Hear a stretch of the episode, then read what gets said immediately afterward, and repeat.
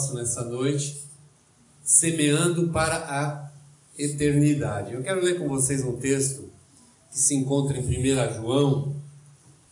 1 João capítulo 5 são o versículo 13 e o 18 a 20. Diz assim a palavra: Eu escrevo essas coisas a vocês que creem, que creem no Filho de Deus, para que vocês saibam que tem a vida, que tem a vida eterna. Sabemos que os filhos de Deus não continuam pecando porque o Filho de Deus os guarda e o maligno não os pode tocar. Sabemos que somos de Deus e que o mundo todo está debaixo do poder do maligno. Sabemos também que o Filho de Deus já veio e nos deu entendimento para conhecermos a Deus, o Deus verdadeiro. A nossa vida está unida com Deus verdadeiro, unido com o seu Filho Jesus Cristo, e é esse Deus verdadeiro, e esta é a vida eterna.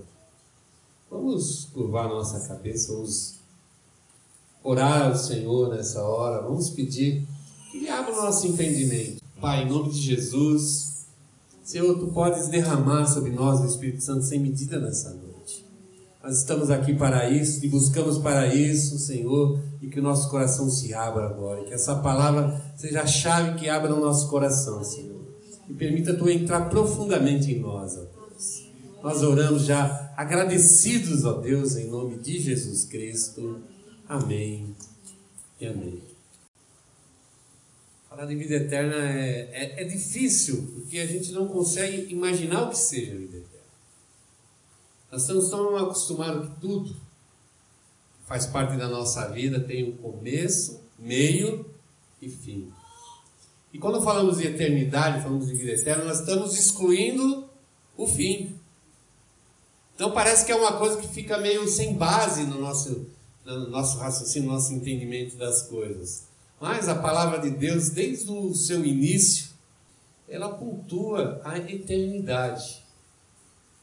Fala do princípio de todas as coisas e ela não conclui. Na verdade, conclui porque a palavra de Deus diz que um dia Deus vai refazer todas as coisas e vai destruir esse mundo visível, esse universo visível e vai fazer de novo, para que nesse novo universo criado por Deus vivam as pessoas que realmente creram, aceitaram Jesus Cristo como seu Senhor e Salvador, entregaram a sua vida a Ele e permitiram assim alcançar a vida eterna, como nós acabamos de ler aqui. Porque a vida eterna estava em Jesus Cristo. E falar que Jesus é a fonte da vida eterna é a coisa mais fácil para nós somos cristãos, porque nós somos inundados por essa mensagem no Novo Testamento. Um dos versículos que eu mais gosto do, do Novo Testamento que eu acho que é assim um, uma síntese de, da mensagem do, do, do, Evangelho, é João 3,16, que diz exatamente o quê? Que Jesus veio para nos livrar da morte e nos dar vida eterna. Nossa história de eternidade começa em Jesus Cristo. E quando nós queremos entender o que é eternidade, ser eterno, a gente pensa na hora em, em Deus. Em Deus. Talvez a única coisa que seja coerente na nossa mente com essa ideia de alguma coisa que tem que não tem fim, que nunca termina, é Deus. É Deus. E realmente o Velho Testamento fala muitas vezes, se você olhar principalmente nos Salmos, você vai encontrar muitas palavras a respeito da, dessa é, eternidade divina. Deus é eterno para trás, lá no passado, é eterno lá no, no futuro. Diz que nosso Deus é o mesmo ontem, hoje e sempre. É isso que diz lá o Antigo Testamento a respeito de Deus. Mas no Novo Testamento nós encontramos também um, um versículo que diz, lá em Hebreus, capítulo 13, Jesus Cristo é o mesmo ontem, hoje e sempre. Então coloca Jesus na mesma condição de Deus. Ele é igual a Deus. Fica bem fácil para nós entendermos isso, pensar em Jesus Cristo, aquele verbo que estava com Deus desde o princípio, que foi o gerador de tudo aquilo que foi criado. Ele é a, a palavra da criação, o verbo da criação. Mas quando nós entendemos que esse Cristo, em determinado momento da história, para interferir na nossa vida, deixa a glória de Deus e vem se fazer homem, as coisas mudam um pouco de figura. Então não é só agora, Jesus é homem, e a palavra diz aqui que ele é o mesmo ontem, hoje, sempre. E agora ele está numa condição diferente de quando ele era o Verbo que estava na presença de Deus. Ele, ele assumiu um corpo humano. E a palavra deixa muito claro que Jesus Cristo veio a esse mundo e se transformou no nosso intercessor, a nossa ligação com Deus, uma religação com Deus, na verdade, pela obra de Cristo, homem. Homem. Então agora a gente já pensa na eternidade não mais como um ser espiritual. Tem um, um versículo que me chama muito a atenção, que é um, um versículo onde João narra a experiência de, de Pedro, João 6, que quando questionado por Jesus se não queria ir como vários discípulos que tinham virado as costas para Jesus, tinham ido, embora, Pedro vira para Jesus e fala assim: Para onde que nós vamos? Só tu tens palavras de vida eterna. Então, se nós olharmos os ensinos de Jesus, o que nós vamos encontrar é exatamente isso: palavras de vida eterna. E a promessa de Deus é também nos levar para a eternidade com o nosso corpo. Não vamos como espírito. E muitas vezes as pessoas têm esse pensamento que Jesus Cristo veio ao mundo, morreu na cruz e que ele meio que se transforma de novo em espírito na palavra de Deus e voltou para o Pai. Não, ele subiu, ressuscitou como corpo. Como corpo. Uma, uma das falas do credo apostólico a respeito da nossa fé é que nós vamos ressuscitar em corpo. Então a eternidade ela é focada na vida, em vida. Talvez quando a gente pensa primeiramente em eternidade, pense em tempo, né? não, não vai haver mais tempo, mas nós temos que pensar na eternidade como não vai haver mais morte, é vida. Eternidade é vida. E a vida que nós vamos receber com Deus é a vida que foi provida, foi nos dada através de Jesus Cristo. E é interessante quando nós pensamos em vida, a primeira coisa que se pensa é o quê? Ser biológico que nasce até chegar numa idade da velhice e morre. É um ciclo biológico. É o ciclo de vida. Mas também a palavra vida, ela tem como sinônimo tradição, costume, hábitos, forma de viver. Se alguém te pergunta como é a sua vida, ela não está perguntando assim quando você vai morrer ou quando você nasceu. Está perguntando o que você faz com a sua vida. Então, nós temos que começar a olhar a eternidade. Se pensarmos que a eternidade é, é vida, e vida que nós recebemos de Jesus, e a palavra diz que nós já recebemos a vida. Já recebemos. A morte foi solucionado, já não é mais um problema para nós, não é mais não é aquele grande inimigo que invencível. Agora ele é o último inimigo que vai ser vencido. É bem diferente. Então, quando eu começo a pensar dessa forma, e a gente leu lá em João 5, lá no, no último versículo, não, no primeiro versículo, perdão, diz assim que escreva essas coisas para vocês crerem em Filho de Deus e para que vocês saibam que vocês têm vida. E se eu já tenho a vida, a propósito de Deus é que eu viva essa vida que eu já recebi. Então a novidade agora, então para nós, que vida eterna é viver agora. E viver como? Viver como filho de Deus. Viver como filho de Deus. Então, quando eu digo que eu estou vivendo a eternidade desde agora, o que eu estou dizendo em última análise é que eu estou vivendo como eu vou viver daqui para todo o sempre, para toda a eternidade. Em João 5,24, tem uma afirmação aqui de Jesus: Quem ouve as minhas palavras e crê naquele que me enviou, tem a vida eterna Em 1 João 3,14, João diz assim: nós sabemos que já passamos da morte para a vida. E sabemos isso porque nós amamos, amamos os nossos irmãos. Então, nossa vida agora não pode mais ser aquele tipo de vida que a gente tinha antes de conhecer Jesus, porque não é o mesmo tipo de vida. Uma vez a gente vivia nos nossos conceitos, nas nossas ideias, para nos satisfazer, satisfazer a nossa carne. Não é o mesmo tipo de vida. A gente deseja viver essa vida diferente, essa nova vida. Esse é o desejo que está no nosso coração. Essa é a vontade de um cristão. E a gente fala isso muitas vezes para Deus. A gente diz assim: Eu quero viver como um servo do Senhor, eu quero viver como filho de Deus, eu quero realmente viver essa nova vida. E a gente tem um conflito, tem uma luta, tem uma dificuldade para que isso aconteça, porque ainda, infelizmente, nós trazemos um, um, dentro de nós aquele velho homem carnal que, que devia estar morto e crucificado na cruz de Cristo, mas de vez em quando levanta a sua mão né, e dá um guarda da graça e diz assim: Eu não estou tão morto assim.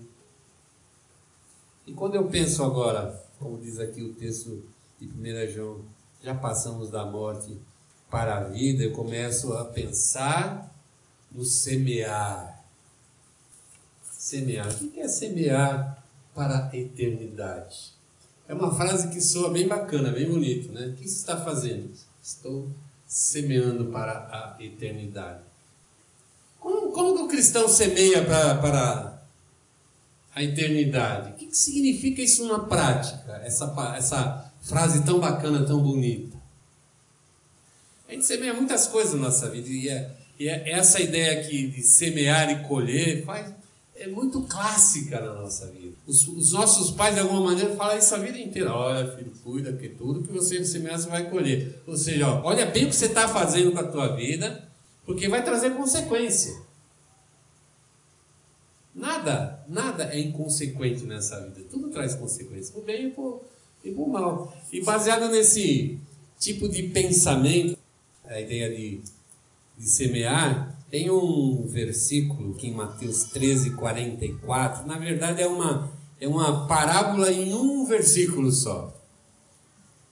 Diz assim: O reino do céu é como um tesouro escondido num campo que certo homem acha e esconde de novo. Fica tão feliz que vende tudo que tem e depois volta e compra o campo. Quando nós nos deparamos com a beleza, a grandeza, o amor de Deus, com a santidade de Deus, conhecemos o Evangelho e o Evangelho toma lugar no nosso coração, aquilo nos traz um, um bem-estar, uma alegria, um gozo que a gente não consegue explicar a gente parece meio bobo. Pode estar tá chovendo canivete e a gente está feliz. O pau está comendo e a gente está alegre e feliz, porque a gente sabe que não é isso que conta na nossa vida, mãe. Por quê? Porque nós achamos um tesouro. Quando nós conhecemos Jesus, entendemos a obra de Jesus Cristo, entendemos a salvação e a nova vida que recebemos em Cristo, aquilo se torna para nós um tesouro. E quando a gente pensa em tesouro, pensa uma coisa extremamente valiosa. Quando a gente pensa em tesouro, pensa em muitas coisas de valor juntas. Muitas coisas. E quando nós encontramos Jesus, é esse o tesouro. E o que, que a parábola diz? Diz que por essa alegria, por essa satisfação, por ter encontrado realmente alguma coisa que a gente julga extremamente valiosa, a gente vai e se desfaz de todas as coisas. E quando nós estamos falando de todas as coisas, coisas que talvez de alguma forma também tinham valor para nós.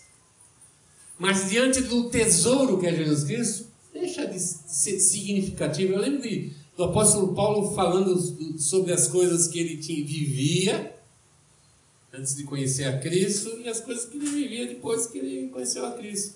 Ele disse que ele trocou todas as coisas ele fez aquelas coisas que supostamente eram extremamente valiosas na sua vida.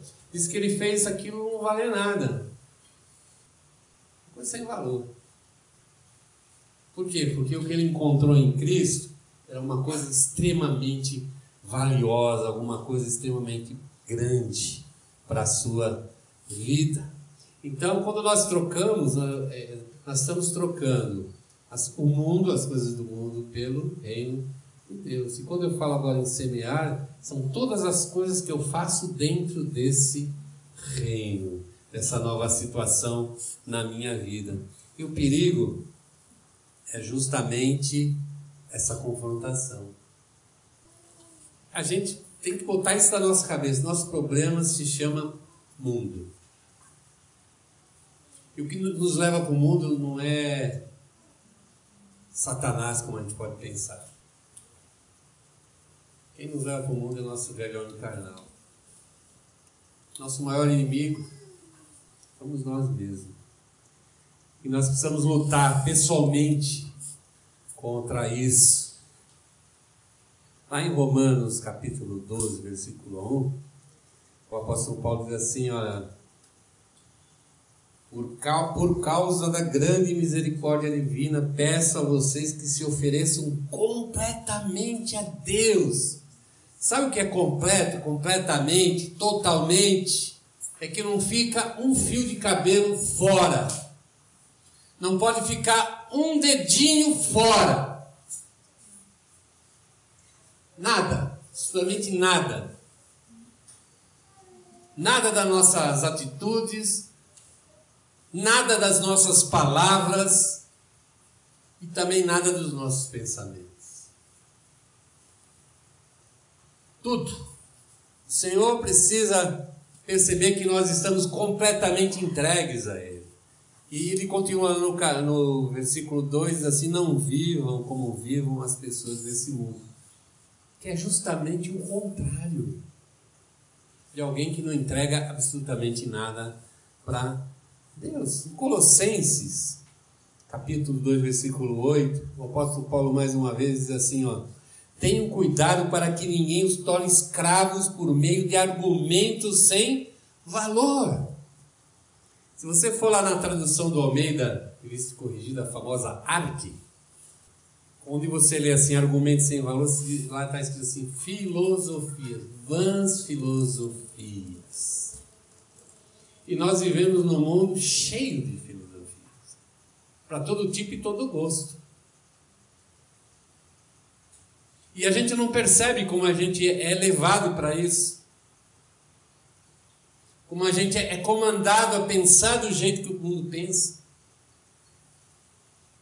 Se nós vivêssemos somente dentro da igreja e o tempo inteiro estivéssemos falando da palavra de Deus, eu tenho certeza que seria bem mais fácil. Mas como nós, até por por uma ordem de Jesus Cristo, nós temos que estar lá no mundo para ganhar almas, ganhar vidas para Jesus Cristo. Então nós vamos ouvir. Você vai conversar com seu amigo lá no trabalho, na faculdade, na escola, lazer, no futebol, até um parente, às vezes. E ele vai transmitir para você o que ele pensa, a forma com que ele vê o mundo, com que ele interpreta, ele percebe o mundo. Ele vai transferir para você a filosofia. E hoje não são só pessoas que nos enchem de ferir essas sutilezas, esses argumentos mundanos. Nós temos a internet, nós temos os meios de comunicação, às vezes essas sutilezas estão lá num filme que você vê. Isso vai minando, isso vai quebrando, né? vai, vai confundindo a nossa mente, vai se misturando com aquilo que a gente crê de Cristo. Crê de Cristo. E principalmente no tempo que nós vivemos hoje, e não é de agora, já é de alguns séculos, que tem um tal do humanismo. Uma filosofia que foi começou lá na Itália com as artes e foi invadindo cultura, pensamento, ideias sociais e foi passou para o comportamento humano. E hoje a gente nem sabe que existe, nem sabe que isso está presente no mundo de hoje, mas está. E qual é? O que, que essa filosofia diz assim? Que o centro de todas as coisas é o, é o homem. Até então, pessoas entendiam que Deus era o centro de todas as coisas. Mas aí mudou, passou a ser o homem. foi entrando devagarinho, foi assumindo posições, foi ocupando espaço. E hoje, infelizmente, até dentro da igreja nós vemos o humanismo assim, uma escala tremenda. Nós vemos o cristão mais empolgado em viver o mundo do que a realidade de Deus. Nós vemos um cristianismo sem mensagem do Evangelho, um cristianismo sem conversão. A pessoa aceita Jesus e toca a vida. Não muda nada. Não transforma nada. E pelo contrário, ela pensa muitas vezes que Jesus abençoa ela nesse seu propósito, nessa sua maneira de viver. Vida eterna é uma vida de resistência e confrontação com o mundo, com a filosofia humana, a, a filosofia que invade o mundo e transforma todas as pessoas, levam todas as pessoas a pensarem da mesma forma e da mesma maneira. Lá em Mateus 7, versículo 13 e 14, ele diz assim: entrem pela porta estreita porque a porta larga é o, e o caminho fácil levam para o inferno. Inferno. Paulo lá em Romanos, Romanos 2, 7. Deus dará a vida eterna às pessoas que perseverarem em fazer o bem e buscam a glória, a honra e a vida imortal. Ele está dizendo o quê? Que Deus vai dar vitória. Para quem? continuar se confrontando com o mundo, olhando lá para a imortalidade, vida eterna. Então, todas as vezes que eu vou confrontar o mundo, o que, que eu estou fazendo? Eu estou semeando eternidade na minha, na minha vida. Todas as vezes que eu opto por fazer a vontade de Deus em vez de fazer a vontade da carne, eu estou realmente semeando a imortalidade na minha vida.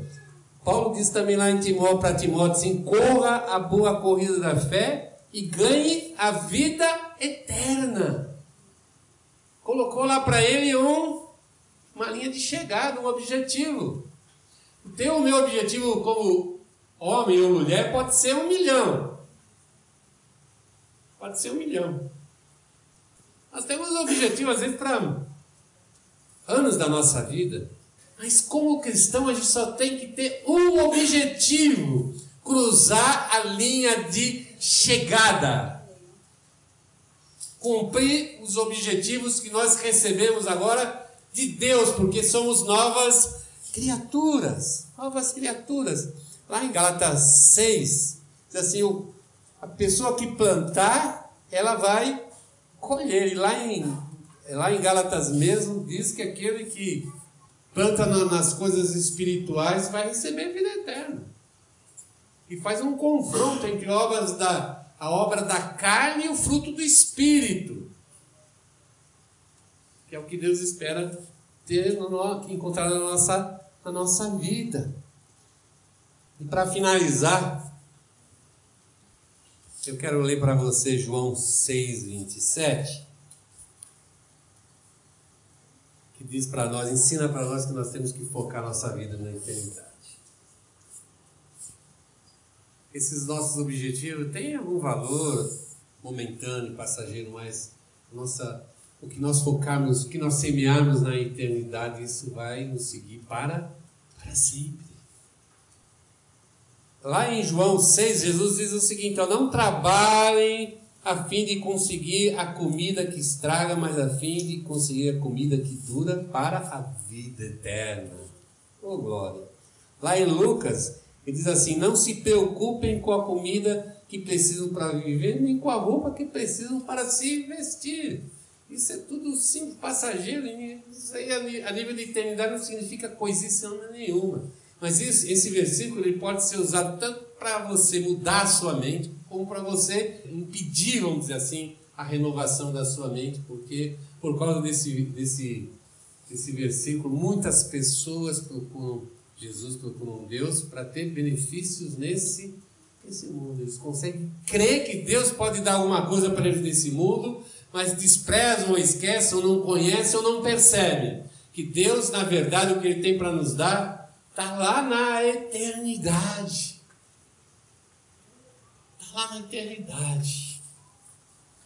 Não se preocupe com a comida nem com a roupa, a vida é muito mais que isso. Então, se eu não tenho que me preocupar com isso, me sobra muito tempo para mim pensar nas coisas eternas e semear lá no meu futuro, lá na minha eternidade. Todas as vezes que você pensar, agir ou falar como um cristão, cristão, você está semeando a eternidade na sua vida, também, talvez o melhor, semeando também na vida das pessoas que estão ao seu redor. Amém? Você crê nisso? Ficar de pé, nós vamos orar.